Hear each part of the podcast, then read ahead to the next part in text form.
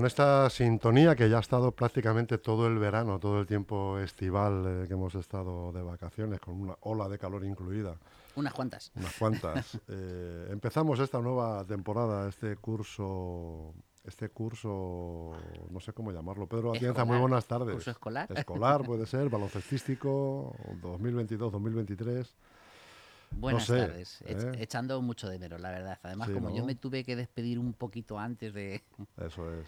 de, que... vosotros terminaréis, eh, es que han sido más de dos meses al final, casi. Sí, sí, sí. sí. Sin el casi. Y te ha dado tiempo a, resetearte, a pensar. Sí, la verdad es que me ha dado tiempo a, pensar mucho y a disfrutar de la vida que hacía, hacía mucho tiempo que durante tantos años seguidos no disfrutaba yo de la vida. ¿eh? así, tan tranquilo por lo menos. Bueno, tranquilo entre comillas, porque algún incidente familiar he tenido, y, pero bueno, eh, todo se ha solventado muy bien, eh, todos estamos ahora estupendos. pero ha sido el único disgustillo que he podido tener estas vacaciones. Pero bueno, pues si el, resultado al final es óptimo, Eso es, me alegro pues bienvenido sea. ¿no?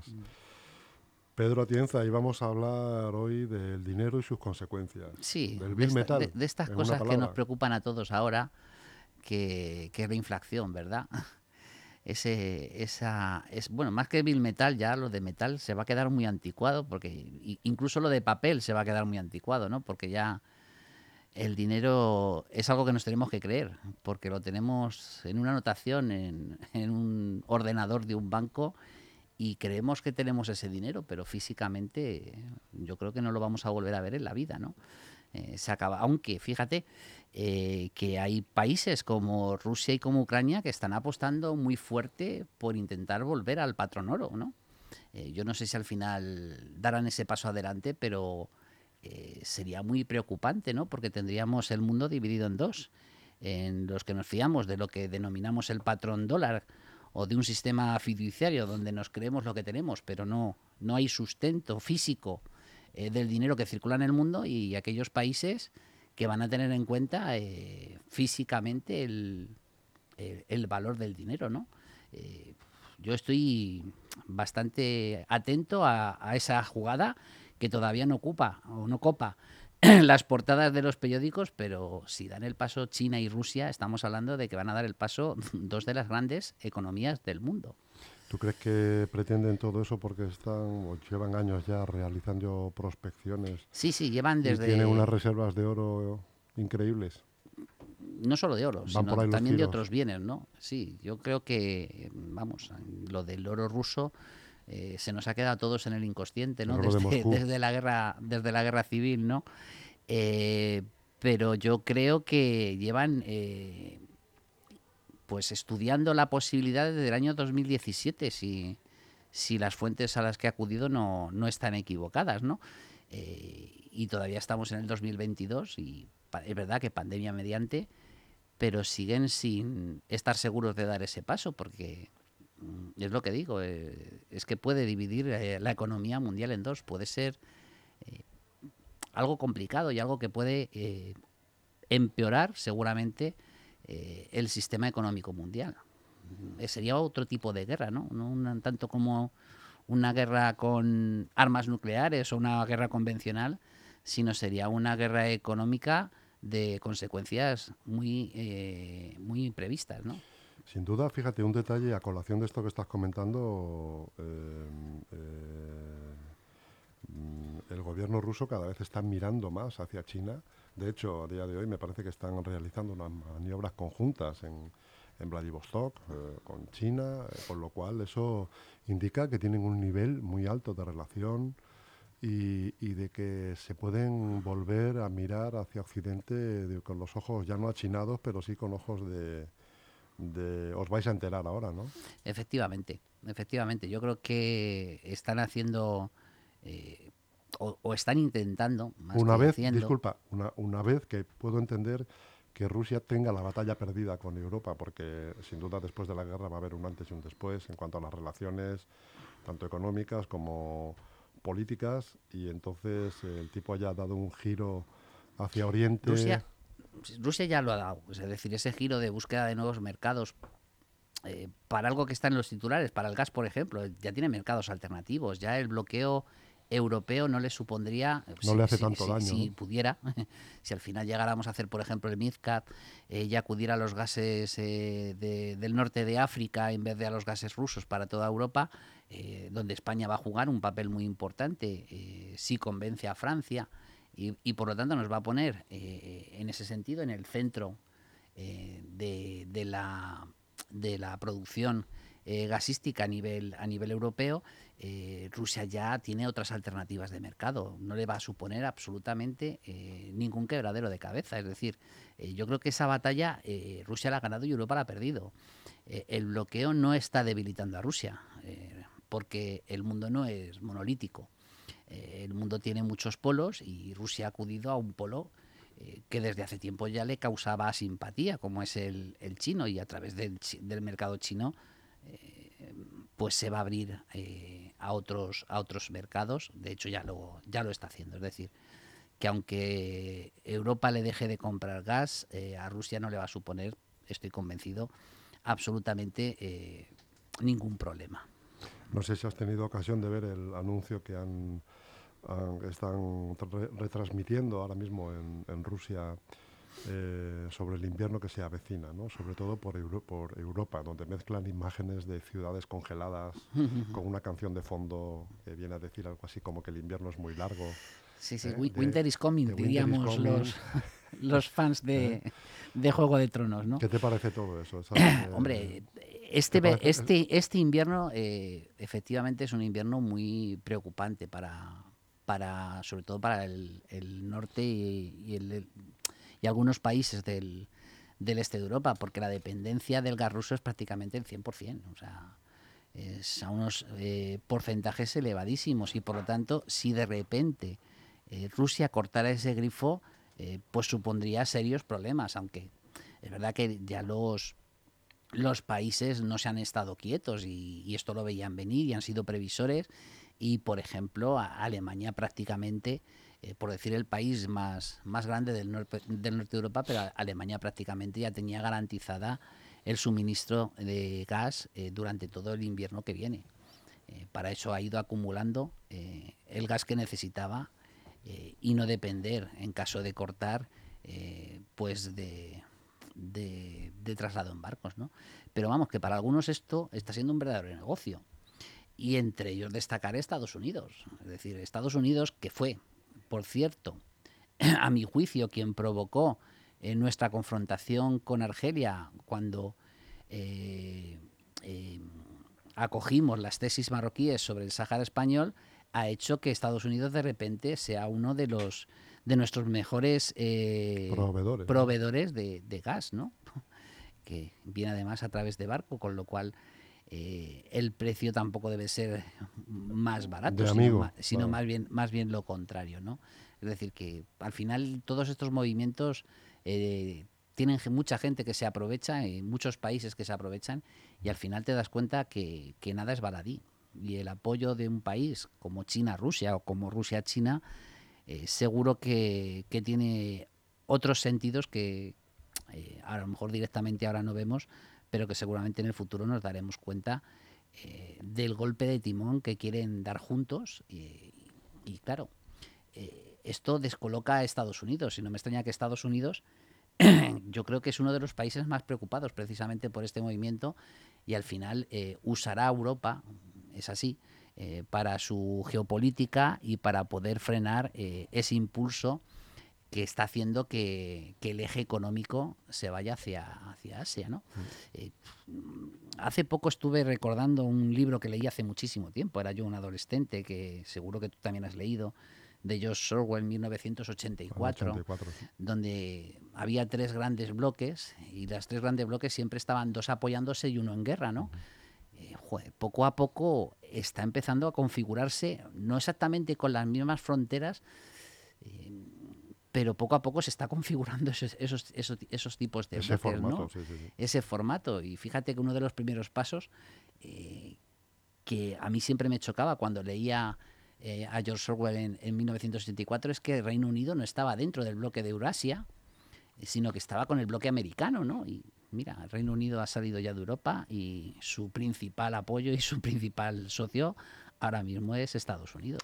Reino Unido, del que precisamente se hemos visto el cambio de, el cambio de líder. De carteras de líder en, el Parlamento británico y no sé, no sé si nos vamos a encontrar. Muy poco se sabe de, la nueva presidenta, pero no sé si nos vamos a encontrar con otra dama de hierro.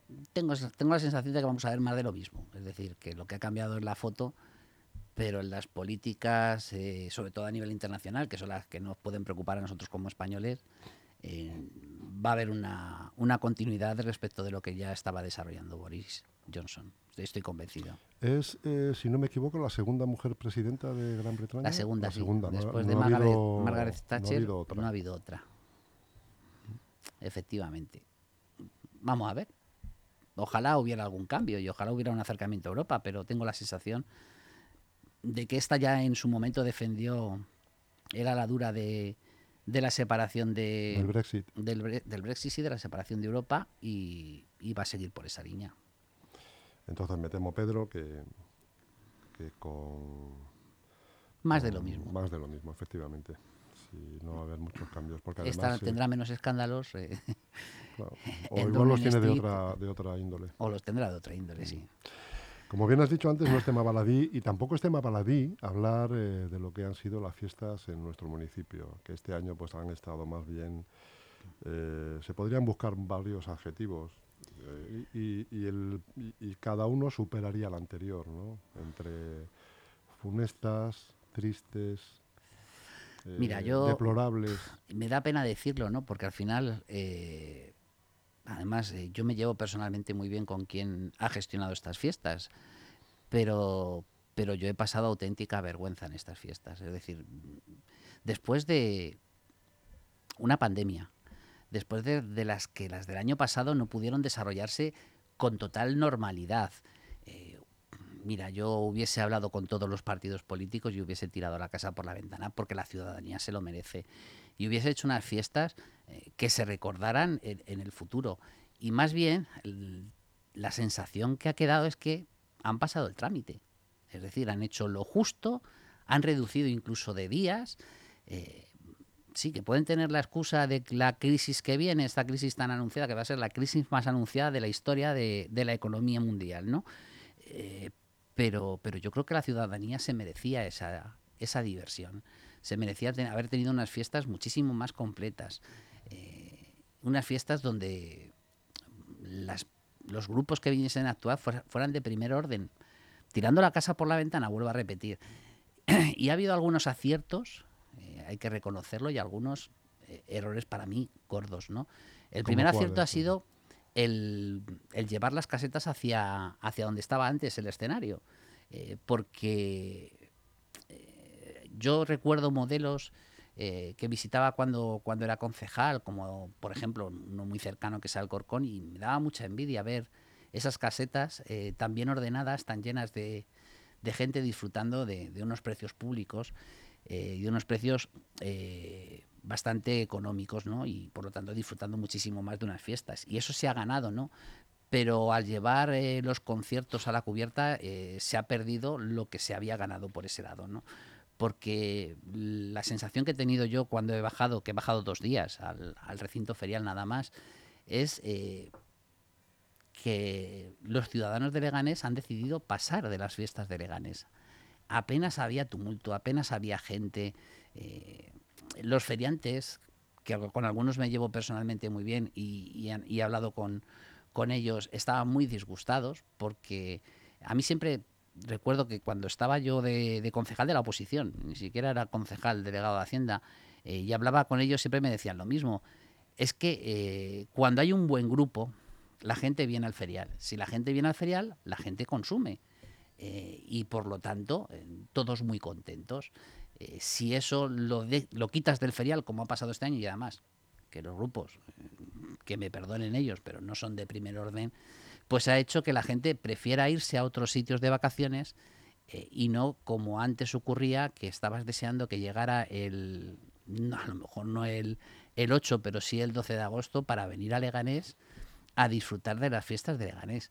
Y si me dices que, bueno, se pierde lo del ferial, pero se vuelve a recuperar aquel espíritu que había en Plaza de España eh, con las peñas, que seguramente que tú también bien recuerdas como yo, donde disfrutábamos como enanos eh, eh, con los carros, eso sí, que ahora está muy mal visto, pero con buenos grupos que tocaban música de variedad, que tampoco eran, bueno, eran grupos de primer orden, pero orquestas de primer orden, pero no eran grupos reconocidos, pero y disfrutábamos como enanos, pues si hubiesen recuperado eso dirías, bueno, pues algo que se gana pero es que ibas a Plaza de España y tres cuartos de lo mismo.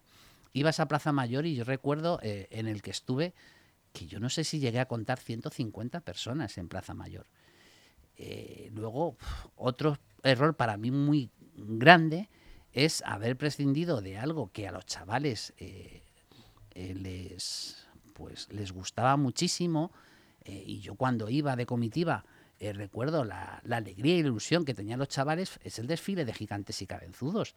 A mí me parece un gran error haber quitado o, no haber iniciado las fiestas con el desfile de gigantes y, cabezudos. Eso, si no me equivoco, Pedro lo organizaba una sociedad, eh, una asociación. Sí, existe una sociedad que es la que, mantiene y la que y la que mueve los gigantes y cabezudos, pero, que vamos, era el ayuntamiento de Leganés el que organizaba aquello. En algún momento hubo algún desencuentro, me suena a mí algo de esto hace seguramente, años. Seguramente. Entonces decidieron no salir más. Eh. Seguramente, pero bueno, todo es hablarlo, todo es negociarlo.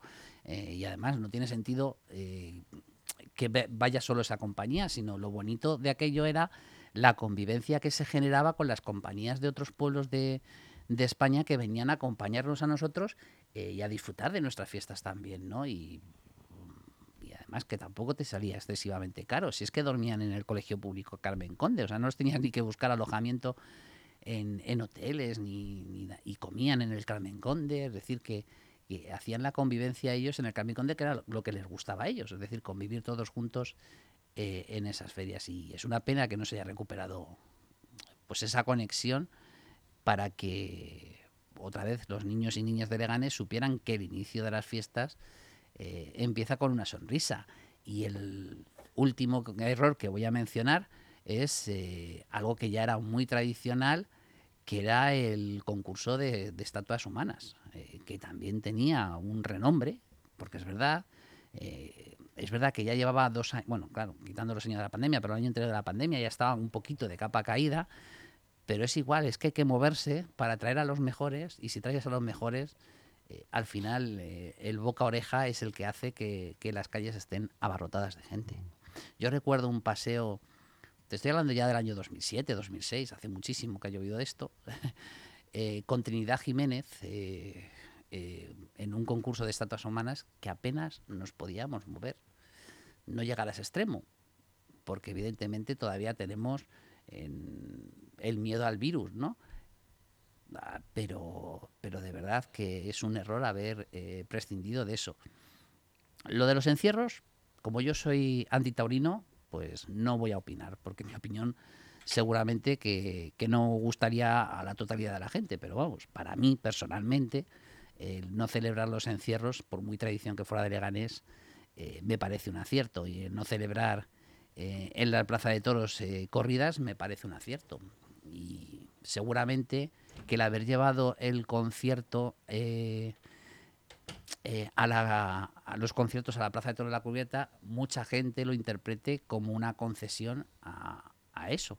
es posible, yo no digo que no, pero vamos, desde que yo tengo uso de razón, eh, para la Plaza de Toros la Cubierta, tanto los encierros como las corridas no, daban precisamente beneficios porque no traían tampoco a primeras estrellas y por lo tanto lo máximo que he visto yo en la Plaza de Toros ha sido una entrada de tres cuartas partes. Aquí se ha comentado alguna vez sobre ese tema en particular y efectivamente parece ser que no daba, que no era rentable con lo cual eh, se tomó la decisión al final de no contratarse esos servicios porque... porque... Pero es que esos servicios no, no los contratábamos. Es que ahí es donde está el, el quid de la cuestión, Jesús.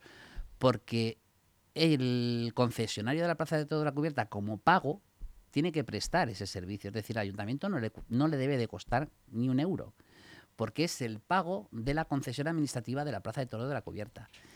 Y yo no sé cómo andará porque ya no estoy en el ayuntamiento, ya no conozco los, los pormenores, pero evidentemente eso habría que monetarizarlo y si no lo celebra, lo que tiene que hacer la Plaza de Toros de la Cubierta es pagar más canon por la concesión.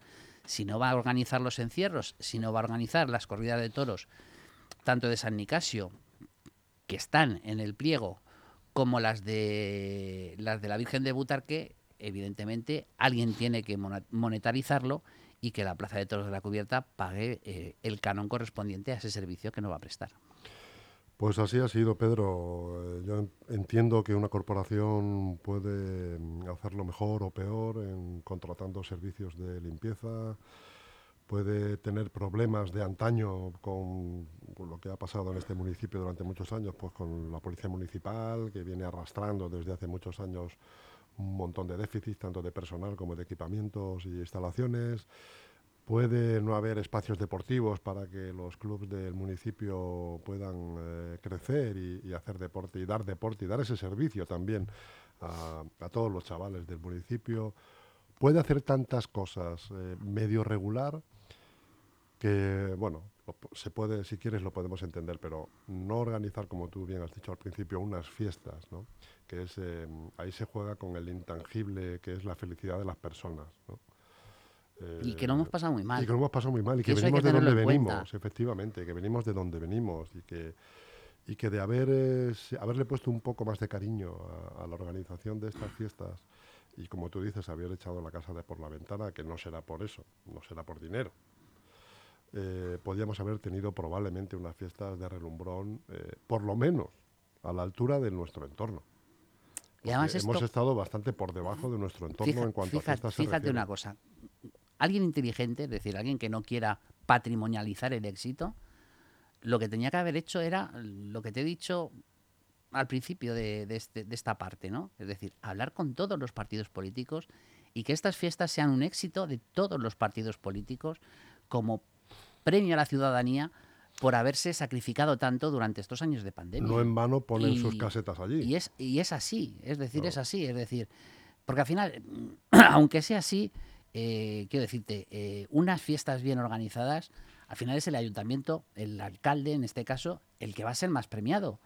Pero si se hubiese hecho con consenso de todos, que estoy convencido de que lo hubiese conseguido, eh, hubiesen sido además unas fiestas que romperían una tendencia a poco menos de un año de las elecciones y que llevamos sufriendo muchísimos años, que es la discordia y el desencuentro de todos los partidos políticos eh, que se sientan en el, en el Pleno, que es lo que está haciendo que Leganés no avance más. Ya es hora eh, de que de una vez se den cuenta que la unión, si no de los 27, de una amplia mayoría, no solamente de la mitad más uno, harán que Leganés prospere y vaya hacia adelante a una mayor velocidad, independientemente de quién sea el alcalde. Mm. Pero no se dan cuenta. No, no se dan cuenta. Yo creo que son conscientes porque eso, pues bueno, está... O no quieren por beneficio personal propio, que también puede ser. Para sacar rentabilidad política. Efectivamente. Algunos partidos políticos pues llevan comportándose así. Eso sí que es eh, triste. Prácticamente desde su... Bueno, sin prácticamente, desde su fundación. Pues eso es tristísimo. Tristísimo. Y partidos, por ejemplo, este que mencionas probablemente este sea... No menciona ninguno. Pero eh, como yo soy un gran lector de entre líneas, eh, eh, este, tienen una apuesta muy grande en estas elecciones del 23 de mayo. Ya te acuérdate que antes de irnos de vacaciones te dije que esta es su última oportunidad y que, y que yo pensaba que era un buen momento para haber cambiado de cabeza de cartel porque yo creo que... Han cambiado de, de, dos... De, subalterno. De dos...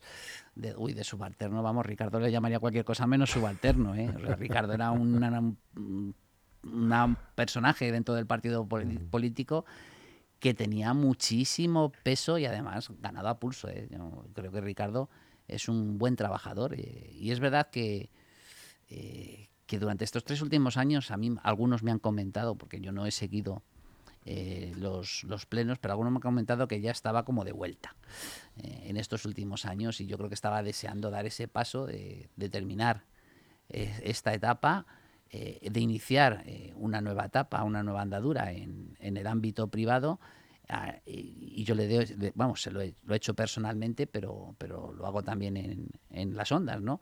Eh, le deseo mucha suerte porque estoy convencido de que ha acertado en su decisión. Estoy convencido yo también, además es un paso valiente porque no es fácil dejar un puesto cómodo de concejal. Mira, Ricardo ha estado tres años más que yo en el ayuntamiento, estos tres últimos años.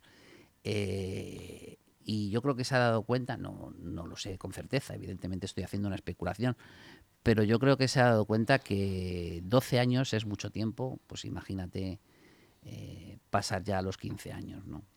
Sí, él, disculpa, él ha comentado en algún momento que necesitas agua. ¿eh? Sí, échate un traguito, no te, no, si te, no te, me tragantes, échate. Sí, sí, tiene agua, tiene agua. No, no te me atragantes a ver si vamos a tener que salir corriendo. no quisiera yo, eh, Pedro, no quisiera. Es verdad que él ha comentado que de cierto hartazgo, em, al estar tantos años al pie del cañón en, el partido, ¿no? y además en un partido tan idiosincrático, ¿no? el que tiene, está muy metido en la calle, eh, mucha gente le, te interpela por la calle, eh, porque hay otros concejales, como tú bien sabes, que no se les conoce. Sí, no, si no salen, no. Van por la calle y nadie les conoce. Efectivamente. Pero en concreto, pues a estos que mencionamos, pues eh, son muy de calle y tal, y eso, y eso tiene sus cosas buenas y malas. Sí, sí, quema mucho. ¿Qué me vas a contar? ¿Qué me vas a contar? quema muchísimo. Así que desde aquí, pues como tú dices, le deseamos no, no, toda la, suerte del mundo en, el proyecto que él elija que él escoja que tenga, que tenga toda la suerte del mundo y, vamos, yo personalmente eh, en el WhatsApp cuando tomó esa decisión le di la enhorabuena porque estoy convencido de que personalmente para él ha sido la, mejor, decisión y se dará cuenta en cuanto, pues como me pasó a mí, en cuanto nos quitemos las orejeras y veamos el mundo de alrededor, mm, lo poco que se disfruta dentro de la política actual, dentro de la política actual, tal como se vive hoy la política y lo mucho que se disfruta cuando estás fuera de ella. Cuando la sobrevuelas. ¿Eh? Sí, sí, cuando estás observándola eh, de manera muy objetiva, bueno, muy subjetiva, lo de objetivo no existe en política, de manera muy subjetiva, pero observándola y, viendo eh, efectivamente en qué se está convirtiendo la, política a todos los niveles, no solamente a nivel local. Si es que a nivel regional y a nivel nacional es más, es más de lo mismo. Encontramos lo mismo, creo que hoy debatía Sánchez con Fijó en el Senado, todavía no, lo he visto, esto acabo de salir de trabajar, pero bueno, vamos, vamos a ver si, bueno, si no va a haber cambios. Vamos a ver exactamente lo mismo, se llame Fijó, se llame Casado, se llame Ayuso, se llame Sánchez o se llame... No se espera ninguna sorpresa ni, ni grandes avances en ese sentido. Solamente estar expectantes de la pelea política, ¿no? A ver qué es lo que se puede. La, la única que varía el paso, no sé si tenemos tiempo todavía. Sí, tenemos unos dos, minutos. Pues la única que la veo yo variar un poco el paso eh, en modos, en maneras y de hacer política es Yolanda Díaz. Es la única que estoy viendo que, está variando el paso. Vamos a ver, eh, las próximas elecciones veremos eh, si tiene éxito esa variedad de hacer política, si es que sobrevive a, a los compañeros de partido, o de coalición, o como quiera llamarlo. ¿Qué seguimiento tiene? Es decir, siempre que sobreviva eso, que es lo más complicado, pero vamos a ver qué repercusión tiene esa manera de hacer diferente de hacer política, pero es la única que veo que varíe algo el paso y que arriesgue un poquito de, salirse de la norma. Estoy de acuerdo. Que yo pienso ya que la ciudadanía está muy cansada. Está muy, muy cansada. Y, eso lo vamos a ver también con el nivel de, acuerdo, participación. Pero, ¿eh? pero fíjate que a lo mejor en este tipo de partidos este tipo de proyectos, ¿no? Como tú bien dices, y, mm, lo ilusionante tiene que ver a lo mejor mucho con lo que pasó con Podemos, ¿no? Hace, hace unos cuantos años. Em, tienen que acertar en el tiempo en el que hay que salir. Si sales antes... Yo creo que llegan tarde ya. ¿Tú crees que llega tarde? Yo creo que llega tarde. Es decir, es verdad que es muy complicado, porque al final eh, Podemos es no solamente es un partido político, sino que es una coalición, eh, vamos, Unidas Podemos, eh, es una coalición donde hay eh, partidos políticos diferentes, sí, de la misma a ver, del mismo espectro ideológico, pero no tienen las mismas formas ni, tienen la misma historia eh, y evidentemente eso es muy complicado de gestionar. Y por eso yo creo que están esperando hasta el final, pues para que los problemas no se vean, así de claro, porque es muy complicado poner a tanta gente de acuerdo al final para hacer una lista ordenada, que es lo complicado realmente. Es decir, seguramente que tardarán muy poco en ponerse de acuerdo en el proyecto político, en el mensaje, en el programa, no tardarán mucho en ponerse de acuerdo, pero en cuanto al montar la estructura, y además que no es nada fácil montar una estructura eh, en todo el Estado español, porque el éxito y el fracaso de los partidos políticos tienen mucho que ver eh, con la eh, territorialidad, tiene muchísimo que ver. Es decir, ¿por qué el Partido Socialista y el Partido Popular son partidos políticos de éxito? Porque territorialmente son los más asentados. Es que es así. Es decir, Izquierda Unida también tenía una buena base territorial, pero no completa, sobre todo a nivel, eh, a nivel eh, eh, rural. No tenía una base fuerte y completa. no sé al final cómo se llamará, si se llamará Sumar o, como se llame la, coalición política que, por la que se va a presentar Yolanda Díez, el primer problema que va a tener, y por eso creo que llega tarde, es en la territorialidad. Es decir, ya no se presentó Andalucía. Le va a costar muchísimo presentarse, si no se presenta, que yo estoy convencido de que yo creo que no se va a presentar al final, eh, en las elecciones autonómicas y en las elecciones locales. Y eso va a hacer que sea un lastre en las próximas elecciones generales. Eh, pero bueno, es lo que toca, es lo que... Es verdad que ahora estamos muy acostumbrados eh, en el siglo XXI a correr, pero quizás si asentaran un proyecto a medio plazo, y, no con las prisas, sino con las carreras, y la valoración la hicieran a medio plazo, eh, pues eh, tendrían otra visión y tendría otra eh, implicación y tendría otro asentamiento que podría llevarles a éxito. Luego también el programa político hay que hacerlo atractivo y, y, convencer a la ciudadanía, ¿no? Por eso yo creo que, y he leído ya en muchos, y ya con esto termino, que ya me he extendido demasiado, eh, eh, he leído eh, a muchos periodistas hablar de que se vuelve al bipartidismo y, la explicación de esa vuelta al bipartidismo es esta, es decir, es que ni Ciudadanos ha sido capaz, ni Vox está siendo capaz, ni Podemos ha sido capaz de tener esa amplitud territorial que goza el Partido Socialista o el Partido Popular. Y han tenido tiempo y oportunidades. ¿eh? Don Pedro Atienza, ¿has visto dragones últimamente? He visto muchos dragones, cosa que me ha gustado mucho. no ver solamente dos, sino ver unos cuantos más. pues ten mucho cuidado y mucha suerte a la vez. Muchas gracias. Un abrazo hasta la próxima semana. Hasta el lunes.